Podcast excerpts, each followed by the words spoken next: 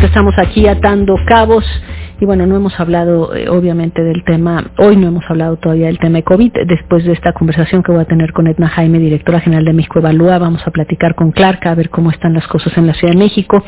Eh, la noticia sin duda de estos últimos tiempos en materia de COVID ha sido los datos que está dando a conocer la India. Eh, este fin de semana en 24 horas detectaron con exámenes 90 mil casos positivos en un en 24 horas, en un día. O sea, una barbaridad. O sea, nadie había llegado a esas cifras. 90 mil contagios en un día detectados. Eh, por supuesto, algo inaudito, pero eh, bueno, de todos modos. Que vuelve a romper, Denise, su propio récord, porque apenas esta, esta semana, en un día 78 mil, ahora 90 mil, y así va creciendo exponencialmente lo que está reportando la India.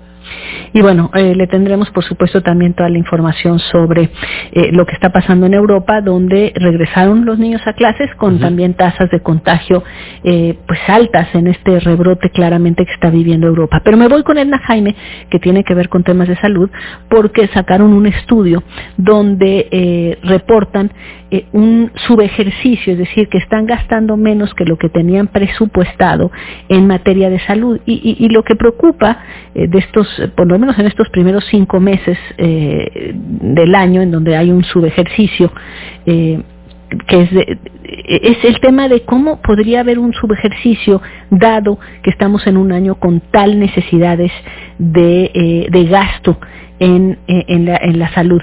Edna, interesante, por ejemplo, veo aquí hasta julio se gastaron eh, un menos 3% con respecto al, al, presupuesto aprobado y eh, bueno se, se, distribuye de forma distinta pero en todo caso lo que esperaríamos casi es un eh, unos extras del 10%. Pues ¿cómo estás Denise? Primero ¿Cómo estás? me da gusto saludarte. Y, y, pues lo segundo es que sí tenemos todavía su ejercicio respecto al año anterior, 2019 fue un año particularmente severo respecto a lo que se dejó de ejercer en la salud, sobre todo en temas de infraestructura y equipamiento. Por eso, eh, pues por eso esta pandemia pues nos agarró casi en los huesos. Bueno, ya veníamos. Ya, ya, veníamos. Te voy a decir que hubo años en que se, sí se incrementó el gasto en salud eh, pero ya eh, cuando las finanzas públicas empezaron a descomponer el gobierno de Enrique Peña Nieto, pues sí apretaron el cinturón pues en temas de salud. Entonces ya traíamos un gasto decreciente, pero, pero lo notable en 2019 fue el subejercicio. No es que no se programara gasto para la salud, es que no se ejerció.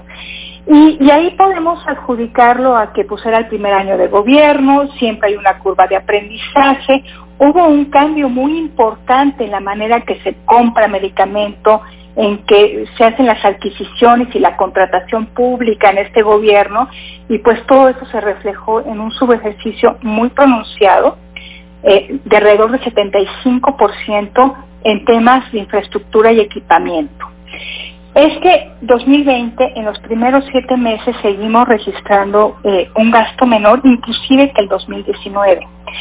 Yo lo adjudico a, seguimos en un proceso muy complicado para hacer la compra pública en este gobierno.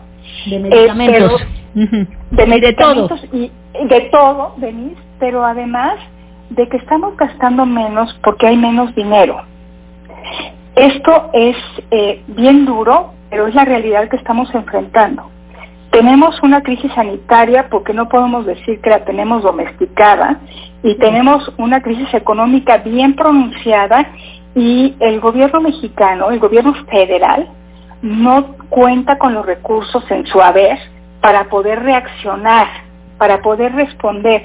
Entonces, sí tenemos algunos subejercicios, no solo en la salud, sino en otros ámbitos, que, tienen que ver con esto. Estamos gastando menos, no por un afán de ahorro. Nos estamos gastando el ahorro de otros, que acumulamos en otras administraciones, los guardaditos que decía Herrera. Es porque tenemos menos lana.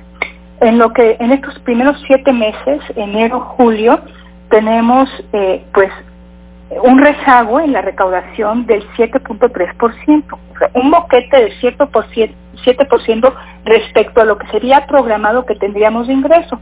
Esto equivale a 237 mil millones de pesos Y en lo que sigue, en lo que resta este año, pues no hay manera en que podamos compensar por la caída en ingresos tributarios por la crisis y la caída en ingresos petroleros que ha sido tremenda, del 54%.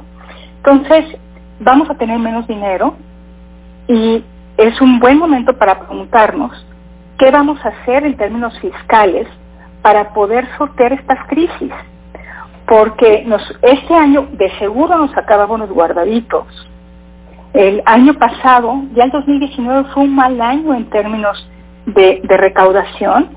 utilizamos el 50% de los fondos de ahorro con los que contábamos, los guardaditos, y seguramente este año los vamos, los vamos a extinguir, además de que eh, para compensar esta caída de ingresos petroleros y tributarios, hemos estado utilizando fuentes de recursos no recurrentes. Se, han estado extinguiendo, extinguiendo fideicomisos, las distintas olas de austeridad, pues que estamos el gobierno está agarrando de donde puede, digamos. De donde puede, pero no nos está alcanzando. Este, nos hace falta a julio al cierre de julio 237 mil millones de pesos, Entonces, pues esto va a tener una repercusión no solamente en la inversión en la salud, en infraestructura, sino que el gobierno no tiene canicas para poder eh, jugar en, en esta coyuntura tan complicada y tan difícil para tantos mexicanos. Entonces, habría que preguntarse eh, eh, si no habría que cambiar algunas prioridades de gasto de este gobierno, si es que las puede sostener, porque yo hasta creo que va a haber eh, mella en los propios programas prioritarios del presidente, cómo reasignamos el gasto de manera de que éste sea más eficaz para enfrentar las crisis y por otro lado, cómo nos hacemos de más recursos públicos. El presidente no quiere reforma fiscal, no quiere deuda, entonces estamos cayendo en una trampa donde pues el gobierno federal no, va a tener manera de ser una palanca de recuperación. El gasto público ni la inversión pública van a ser palancas de recuperación y yo me pregunto entonces que si lo será, porque además... Lo sabemos, pero bueno, perdón, es que aquí sí el presidente ha sido transparente y lo ha dicho una y mil veces. Para el presidente la salida, dice, no es endeudamiento, no son impuestos, la salida es que nos ajalen los Estados Unidos. Eso es lo que ha dicho una y mil veces, que es eh, encomendarnos a que la recuperación en Estados Unidos provoque una, eh, un efecto de jalar a la economía mexicana y esa es la apuesta que está haciendo el gobierno. Vamos a ver si le funciona o no, digamos, más allá de ponernos a anticipar. Eh, pero me parece interesante lo que me cuenta sobre todo, yo hablar con Raúl Feliz, que es que nos espera mañana que se va a dar el presupuesto y por supuesto cuando digo eso, eh, la pregunta es efectivamente ¿qué, qué viene en ese presupuesto que haga que las cuentas cuadren a partir de esas exigencias del presidente que es no endeudamiento y no nuevos impuestos. ¿Habrá que ver? Habrá que ver, espero que no sean eh, presupuestos eh, fuera de la realidad. Eh, ya, ya cuando se elaboró el, paquete y, y, el presupuesto 2020, veíamos muy, muy optimista la meta de crecimiento económico y la meta de producción de petrolera y de, de petróleo. Desde noviembre del 2019 decíamos esto es muy está muy apartado de la realidad.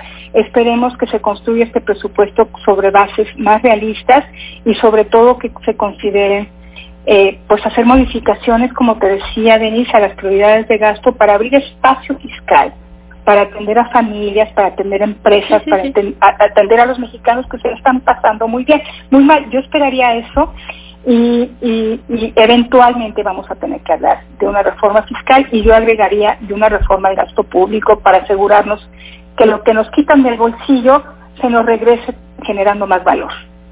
Te agradezco muchísimo. Gracias, Edna Jaime, de directora general de México Evalúa. Muchísimas gracias, Edna. Y, gracias, eh, Un gusto. Me voy con Rafael Fernández de Castro, director del Centro de Estudios México-Estados Unidos en, UC San Diego, es decir, la Universidad de California en San